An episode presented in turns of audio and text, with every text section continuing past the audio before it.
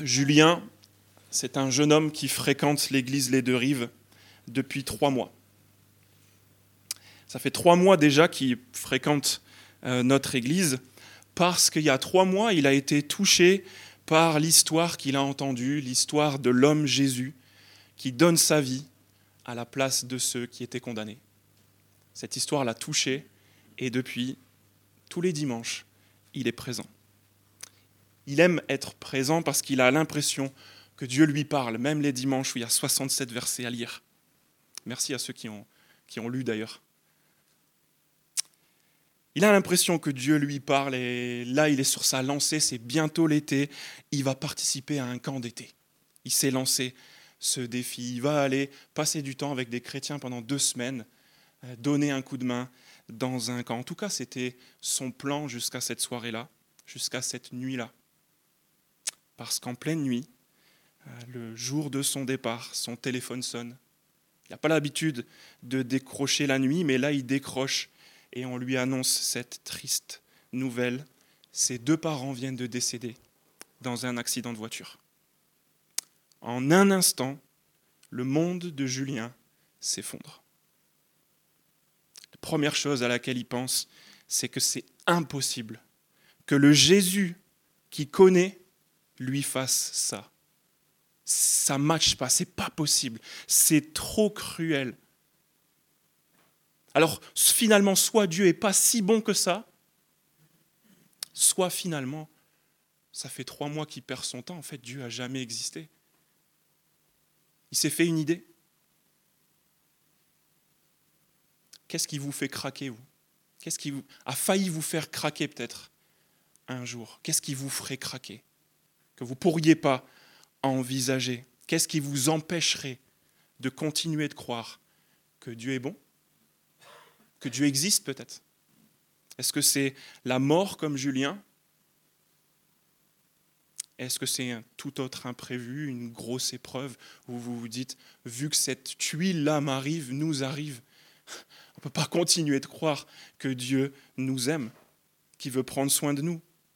On ne peut pas croire que Dieu va nous sortir de ça, c'est trop grave. Est-ce que c'est la solitude qui vous tente de vous dire, mais finalement, est-ce que Dieu veut mon bien?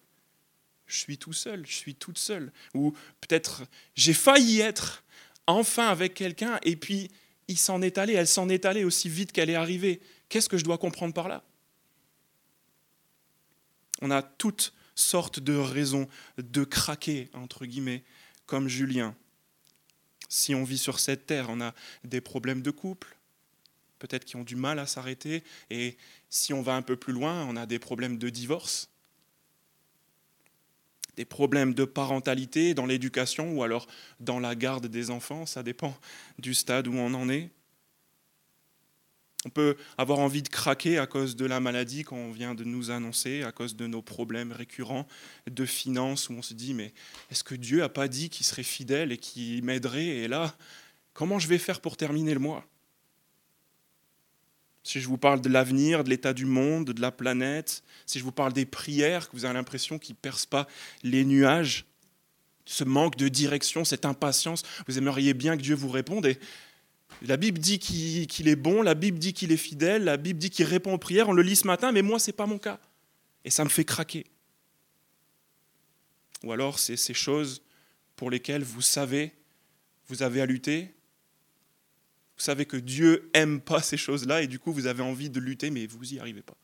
Et ça vous fait craquer. Dieu veut pas m'aider, Dieu veut pas que je m'en sorte.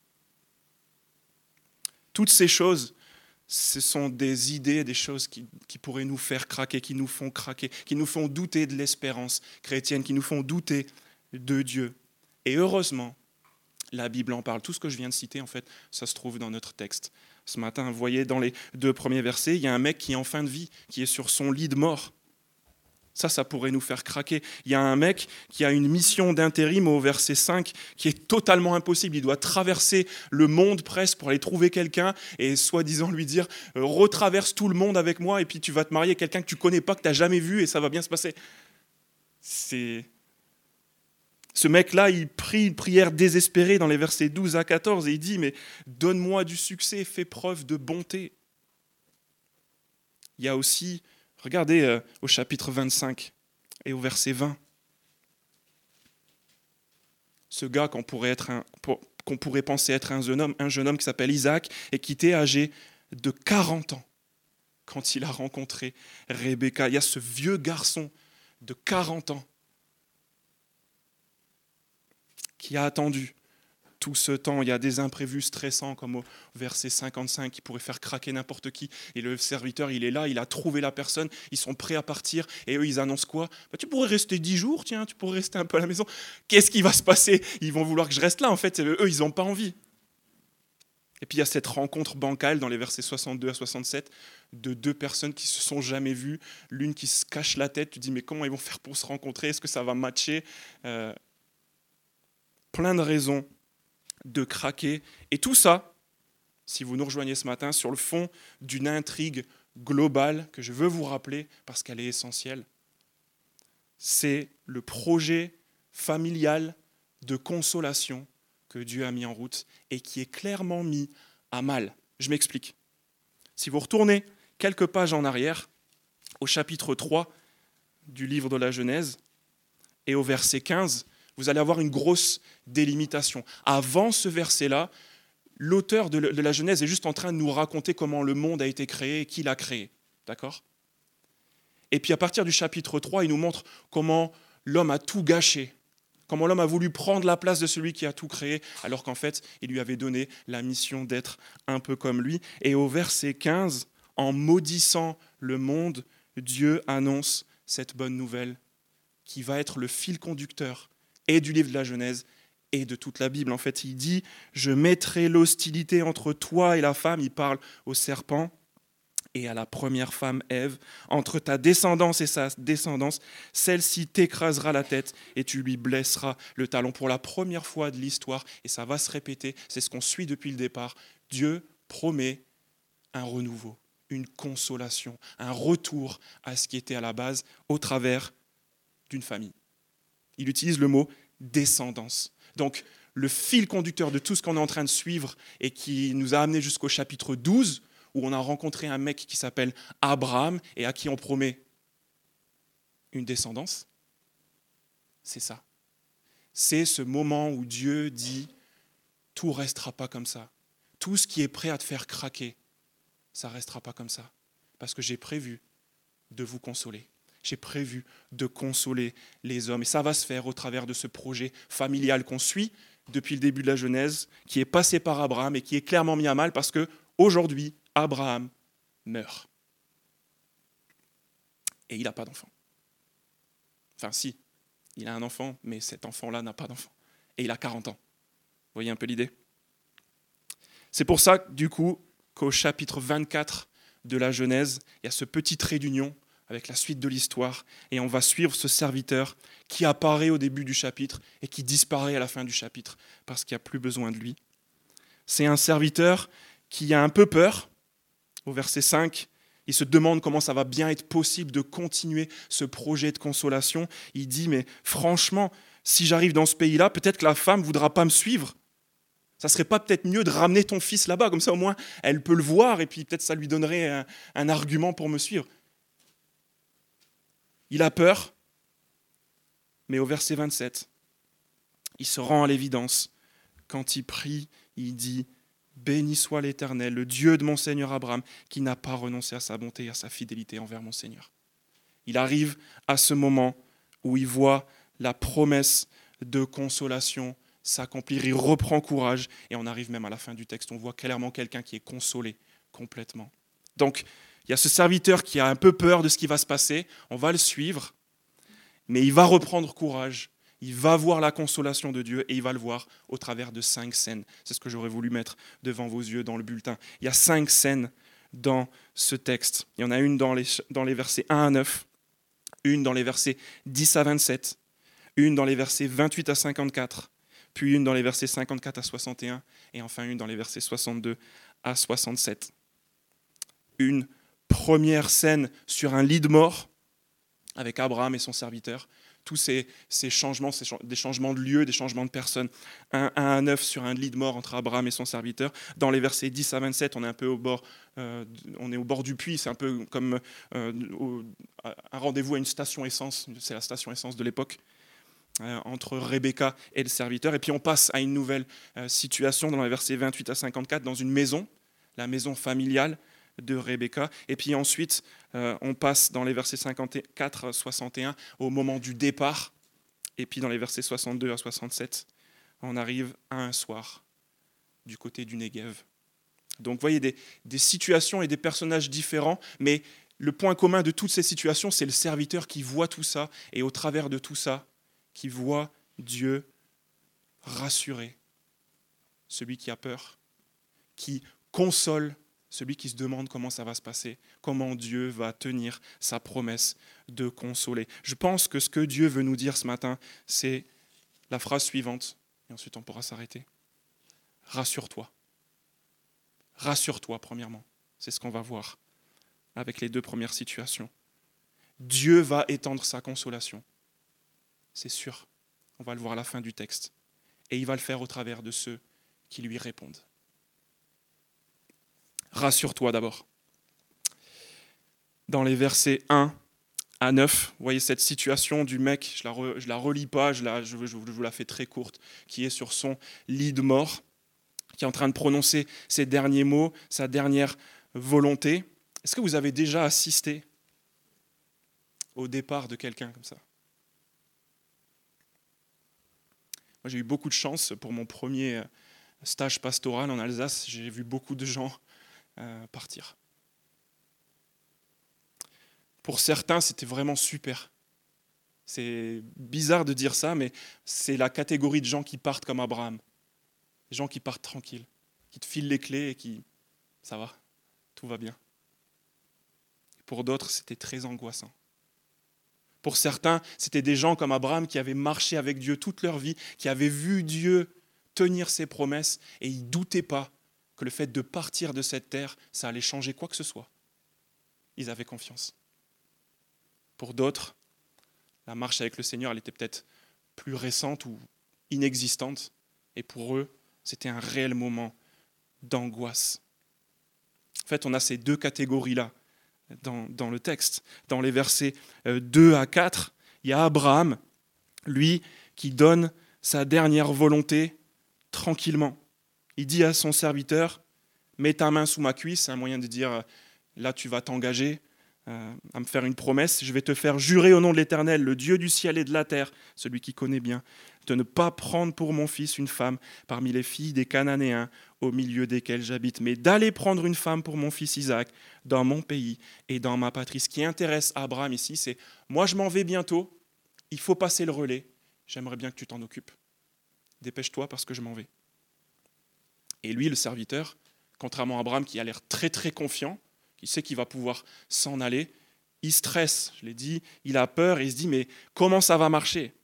Et donc les derniers mots d'Abraham dans les versets 6 à 8 répètent sa confiance. Ce sont les derniers mots littéralement qu'il prononce parce qu'en fait il va disparaître dans Genèse 25 et il est clairement confiant. Il rajoute à ce qu'il vient de dire l'Éternel, verset 7, le Dieu du ciel, qui m'a fait quitter ma famille et ma patrie, qui m'a parlé et qui m'a juré, je donnerai ce pays à ta descendance. Il enverra lui-même son ange devant toi. Et c'est là que tu prendras une femme pour mon fils. Et si la femme ne veut pas te suivre, tu seras dégagé du serment que je vais te faire. Seulement, tu ne lui conduiras pas mon fils. Abraham, il a ses certitudes. Dieu va faire quelque chose. Il a déjà vu Dieu retenir un couteau in extremis, donc il sait très bien que Dieu, la mort, ça l'arrête pas. Il a confiance et il dit Dieu va faire quelque chose. Il va envoyer un ange et ça va bien se passer. Moi, je m'en vais, tranquille. Et si jamais ça n'arrivait pas, certainement qu'il fera autrement. Toi, tu seras dégagé de ton serment, t'inquiète pas, ça ne repose pas sur toi. C'est ça qui fait que le serviteur est convaincu et qui part au verset 9. Donc, on peut être rassuré. Peu importe ce qui nous ferait craquer, même la mort, la mort d'un proche, notre propre mort, on peut regarder la mort en face comme Abraham et être rassuré faire comme lui un peu. Abraham est en train de laisser le contrôle Dieu. Quand tu connais Dieu, quand tu sais qui il est, celui qui dit ce matin, rassure-toi au travers de ceux qui me répondent, je vais étendre ma consolation. Quand tu connais ce Dieu-là, tu lui laisses le contrôle. Peu importe ce qui est en train de se passer. Vas-y Dieu, ça ne dépend pas de moi.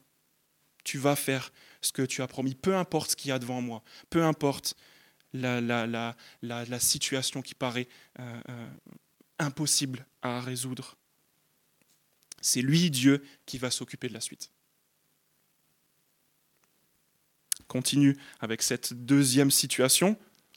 C'est le serviteur qui s'en va, tout simplement. Euh, on lit qu'il euh, se lève et il se rend en Mésopotamie, là d'où vient Abraham. Et dans les versets 10 et 11, il adopte une stratégie plutôt intelligente. Peut-être que ça peut aider euh, certains, certains garçons ici. Il veut rencontrer une fille, donc ben, il fréquente l'endroit où il y en a. Tout simplement. Et plus précisément, il fréquente un endroit où il y en a qui font ce qu'ils recherchent. Vous comprenez? Il ne va pas chercher une fille en boîte, il ne va pas euh, poster une annonce sur un site bizarre où il va avoir des, des réclamations bizarres qui viennent de l'autre côté de la planète. Il va à un endroit où il va trouver une fille, certainement, qui donne un coup de main chez elle. Il cherche une fille bien spéciale. Mais ça ne repose pas juste sur sa technique, parce qu'il est là au bord du puits et il n'y a personne. Donc qu'est-ce qu'il fait? Il prie. Versets 12 à 14. Le Dieu d'Abraham, mais il s'adresse à lui, il lui dit Éternel, verset 12, le Dieu de mon Seigneur Abraham, donne-moi du succès aujourd'hui et fais preuve de bonté envers mon Seigneur. Abraham, il a un bon argument ici. Voici que je me tiens près de la source d'eau, et les filles des habitants de la ville vont sortir pour puiser de l'eau. Ça, c'est sa technique. Que la jeune fille à laquelle je dirai Penche ta cruche pour que je boive, et qui répondra Bois, et je donnerai aussi à boire à tes chameaux, soit celle que tu as destinée à ton serviteur Isaac. Une prière vraiment osée.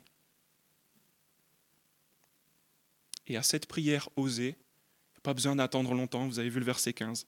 Il n'avait même pas encore fini de parler, il n'a même pas encore dit Amen, que Rebecca sort avec sa cruche sur l'épaule. Boum Il en est stupéfait, surtout quand il voit comment elle agit. Elle est en train de faire tout ce qu'il espérait, tout ce qu'il a demandé à Dieu en détail, sans rien oublier. Verset 21, l'homme l'a regardé sans rien dire, pour voir si l'Éternel faisait réussir son voyage ou non. Il est stupéfait. Et pour faire vite encore une fois, on arrive au verset 26 et 27, où l'homme s'incline, il adore l'Éternel, c'est évident ce qui vient de se passer. Dieu a répondu clairement, sans aucun détour, sans aucune mesure à sa prière. Il est rassuré par une réponse improbable, mais sur mesure on ne peut mieux. Et il dit, Béni soit l'Éternel, le Dieu de mon Seigneur Abraham, qui n'a pas renoncé, verset 27, à sa bonté et à sa fidélité envers mon Seigneur, malgré cette situation. On peut encore une fois être rassuré. Repense encore une fois à ce qui te fait craquer, ce qui te semble impossible, ce qui arrivera jamais.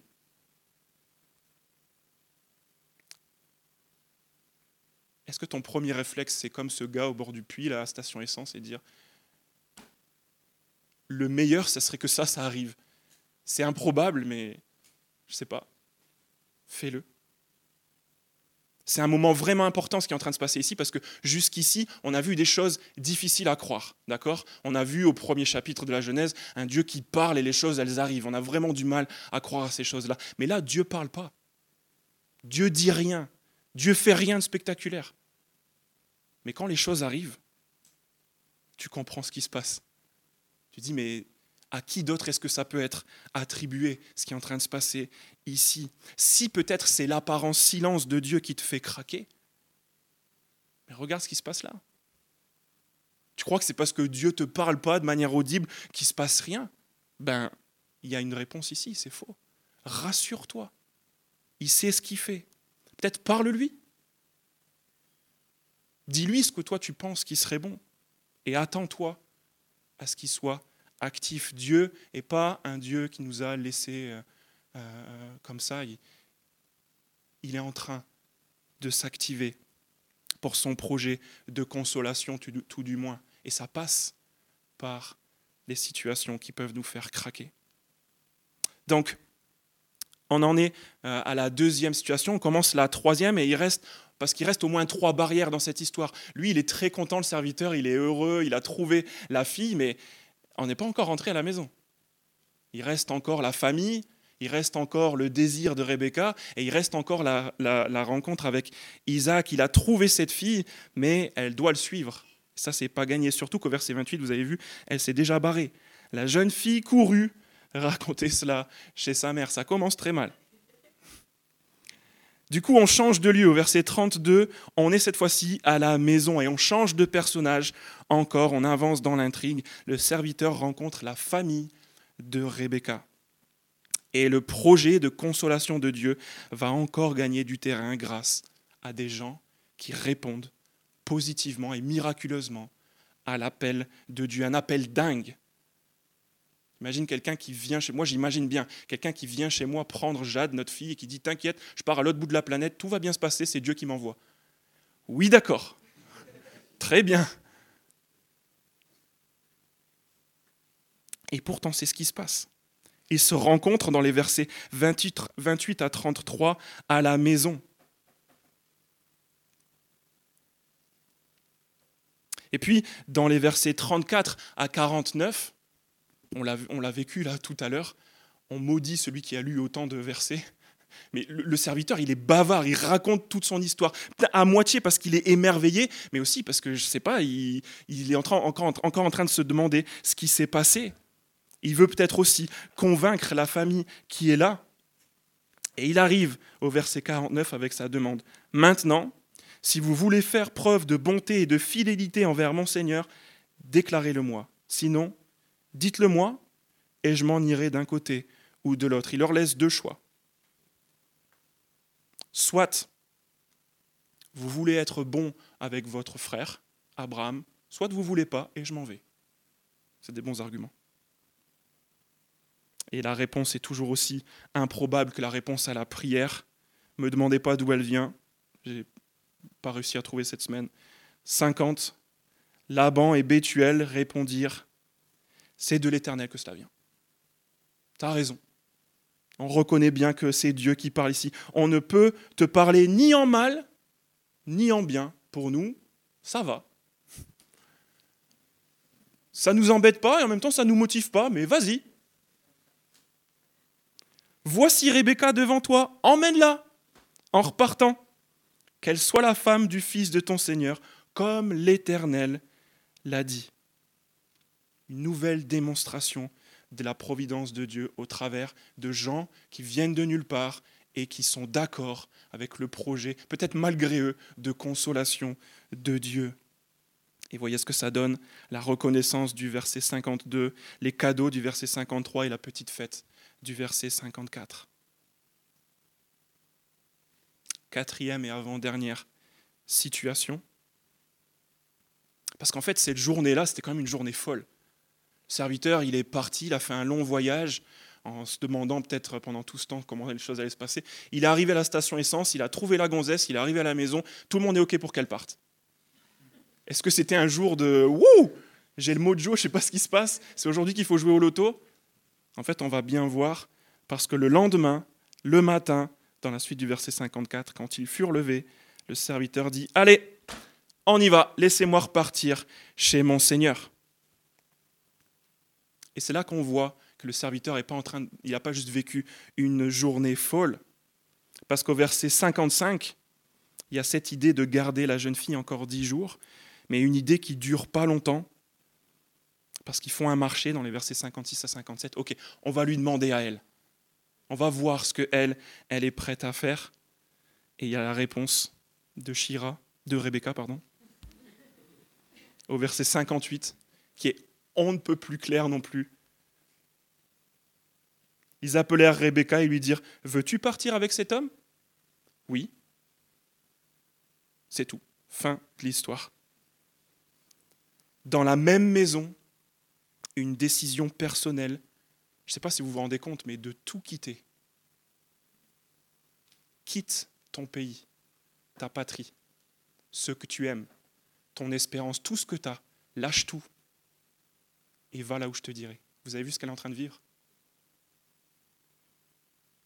Ce sont sur ces gens-là, les gens qui répondent à l'appel de Dieu, que Dieu étend sa consolation. Des gens qui ne savent pas vraiment où ils vont aller, ils ne savent pas vraiment comment ça va se passer, mais ils disent oui. Et ils y vont. C'est au travers de ces gens-là que Dieu continue son projet de consolation. Des gens qui chantent comme tout à l'heure. Oui, prends tout, Seigneur. Dieu avait choisi un homme spécial, Abraham. On pensait qu'il n'y avait pas d'autre homme comme lui. Et après sa disparition, tous ceux qui répondent à l'appel de Dieu vont continuer la chaîne que lui, il a démarrée. Et vous savez quoi? Vous me voyez venir, je le sais. Cet appel-là, il continue. Il y a des gens qui continuent, peut-être pas forcément à quitter la Mésopotamie, mais à se lancer dans cet appel de Dieu, à tout quitter et à lui faire confiance. Même si certaines choses peuvent nous faire craquer, qu'on peut perdre espoir, le projet de Dieu de consoler les hommes, lui, il ne s'arrête pas. Même si on a l'impression que ça dure, que ça ne va pas arriver, qu'il y a des gens qui nous le font rappeler. Ah, il est où alors? Ça va durer combien de temps ta situation? Combien de temps tu vas encore pleurer et prier Dieu veut le faire parce qu'il est fidèle et bon, même s'il semble silencieux, même si le temps passe, ça va arriver. On le sait parce qu'au moment fixé, il a donné déjà à Abraham un descendant qui a écrasé la tête du serpent. Il l'a déjà fait ça. Il a déjà inversé la malédiction qui était représentée par la mort en donnant un homme qui s'est relevé. Il est mort et il est ressuscité. Et ce même homme, en ce moment même, dans le silence, sans qu'on s'en rende compte, il est en train d'ajouter ajouter à ce grand projet familial de Dieu de consolation tous ceux qui répondent positivement à son appel. Vous le savez, on va baptiser bientôt des gens dans deux semaines. C'est réel. Non seulement cet homme est déjà venu pour le faire, il est en train d'ajouter des gens à son projet familial de consolation. Mais en plus, au moment fixé, il va revenir pour finir le travail qu'il a commencé, rassembler tous ces gens dans une grande fête de famille. Vous avez du mal à y croire? Alors regardez attentivement les versets 62 à 67 parce que ça ressemblera très certainement à ce qui s'est passé ce soir-là. Dans les versets 62 à 67, on est avec ce vieux garçon, Isaac, 40 ans. Il revient du puits de la Caïroï et habite dans la région du Negev, à l'endroit que Abraham avait quitté pour partir en Égypte quand il a craqué. Et vous avez vu ce qu'il fait au verset 63. Un soir, il était sorti pour méditer dans les champs. Je ne sais pas ce qu'un vieux garçon de 40 ans fait dans les champs le soir à méditer, je ne sais pas à quoi il pense, mais j'ai ma petite idée peut-être il n'est pas sur le point de craquer, mais ça doit tourner dans sa tête. Il y a son père qui part, il y a ses espoirs qui sont là, et pour l'instant, il n'y a rien. Il y a des questions qui se posent peut-être. Et en un instant, vous avez vu ce qu'il fait? Toujours au verset 63, il lève les yeux. Ça veut peut-être presque dire qu'en fait, il avait la tête baissée. Il était dans les champs et il méditait, peut-être tristement. Et là, il lève les yeux. Et au même moment, il y a quelqu'un d'autre qui lève les yeux au verset 64. C'est Rebecca. D'une seconde à l'autre, il passe de son moment de méditation triste à la révélation. Ça dure pas longtemps parce qu'elle se cache, mais il l'a vu. Et même le serviteur au verset 66, il, il veut raconter encore son histoire, mais là on s'en fout, ça va pas durer, ça va pas durer 20 versets, c'est pas grave. Il doit certainement courir vers elle il la prend en tout cas chez lui. Il l'épouse au verset 67. Et le texte dit bien qu'elle devient sa femme. Pas juste de manière euh, euh, euh, technique, il signe des papiers, etc., mais il l'aime, ça marche, ça match. Et le texte dit, c'est un beau clin d'œil, qu'enfin, il est consolé Vous voyez l'idée? Rassure-toi. Avec ceux qui lui répondent, Dieu étend sa consolation. C'est ça son projet, ce que Dieu a à nous dire ce matin au travers de ces cinq scènes. Donc si tu es tenté de craquer, d'être découragé, si ce n'est pas le cas, t'inquiète pas, ça viendra. Rassure-toi. À ceux qui me répondent, te dirai Dieu, je vais étendre ma consolation. Je l'ai déjà fait. Je le fais encore. Et bientôt je vais finir cette belle œuvre dont tu fais partie. Rassure-toi quand tu vois comment Abraham s'en va. Plein de confiance, tranquille. Et comment Dieu répond dans un apparent silence à un serviteur qui craint, qui a peur. Dieu va étendre sa consolation. Il n'y a aucune situation trop compliquée, aucun empêchement qui ferait penser que Dieu a changé d'avis. Ça va arriver. Ça va arriver au travers de ceux qui lui répondent, comme cette famille entière, comme cette jeune fille, qui sont prêts à tout perdre pour gagner mieux. Vous vous souvenez de Julien, dont je parlais tout à l'heure? Ce gars qui a failli craquer quand on lui a annoncé cette nouvelle horrible. Eh bien, l'histoire de Julien, c'est une histoire vraie. Elle a été un peu modifiée, mais c'est une histoire vraie. Ce qui a empêché Julien de craquer ce soir-là, cette nuit-là, c'était la foi de sa sœur, qui n'a pas douté un instant que Dieu restait bon et qui finirait par les consoler, peu importe ce qui était en train de se passer. Aujourd'hui, Julien continue de suivre et de servir le Dieu de la Bible. Il est devenu pasteur.